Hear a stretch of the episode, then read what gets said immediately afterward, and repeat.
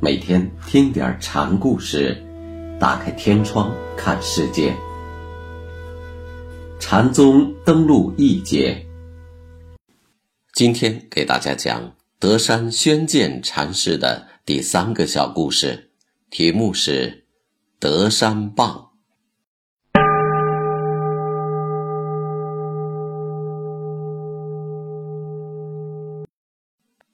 德山在丰阳一带三十多年，当时正赶上唐末武宗灭佛，德山便隐遁在独福山的石室中。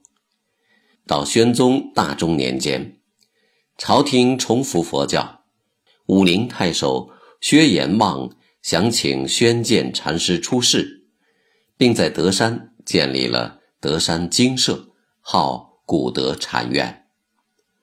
他差人去访德山，几次德山都不肯下山。薛延望没有了办法，就想出了一条诡计，派人诬陷德山茶盐走私。唐朝茶盐是政府专卖的，把德山呢就此抓到了武陵，德山这才注寺开发。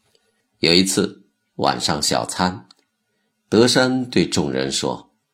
今天不答话，问话者三十磅。有位僧人站了出来行礼，德山兜头便打。僧人说：“我站出来并没有问话，和尚干什么要打我呢？”你是什么人？德山问。新罗人。新罗在今天的朝鲜半岛。你没有跨上出国的船，就该挨三十磅。丛林中，德山与新罗僧的对话被称为“阁下语”。新罗僧问德山为什么打他，德山却反问他是什么人，话头是两截的。那阁下语又是靠什么连在一起的呢？靠棒打妄念。德山说。不许说话对答，否定了言语方式，却并未否定其他的方式。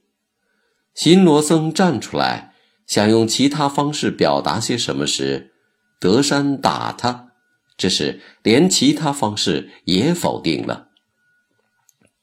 新罗僧说自己是从新罗来时，德山说当时就该给你三十磅，则更进一步。语言行为都是活动，有活动必须有念头，所以棒打针对的是一切念气，目的是在一念不生。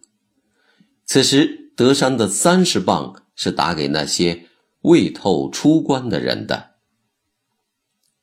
又有一次，他开法示众说：“说得也三十棒，说不得也三十棒。”既不让说，也不让不说，这是非有非无，意思是要人去空观中道。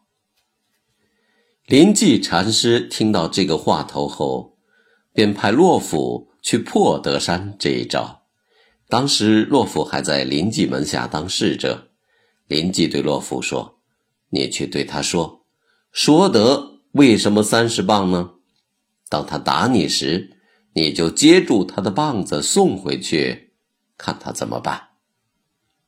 洛甫领了旨，就照着师傅的话去问德山。德山果然是举棒便打，洛甫用手接住棒子送了那么一送，德山便不再说什么，回方丈去了。洛甫回来把情形跟林记说，林记就说：“我早就怀疑这汉子。”不过，虽然如此，你认识德山吗？洛夫刚要说些什么，林记也举杖就打，打得洛夫莫名其妙。德山既不让说，也不让不说，是超越有无、超越是非的中道法。林记让洛夫接棒一送，是连这棒打这件事儿也否定了。所以，既是中道，也超越了中道。解除了由棒所形成的限制。德山的徒弟岩头曾说：“德山老人寻常只锯一条白棒，佛来打佛，祖来打祖，怎奈有教些子？”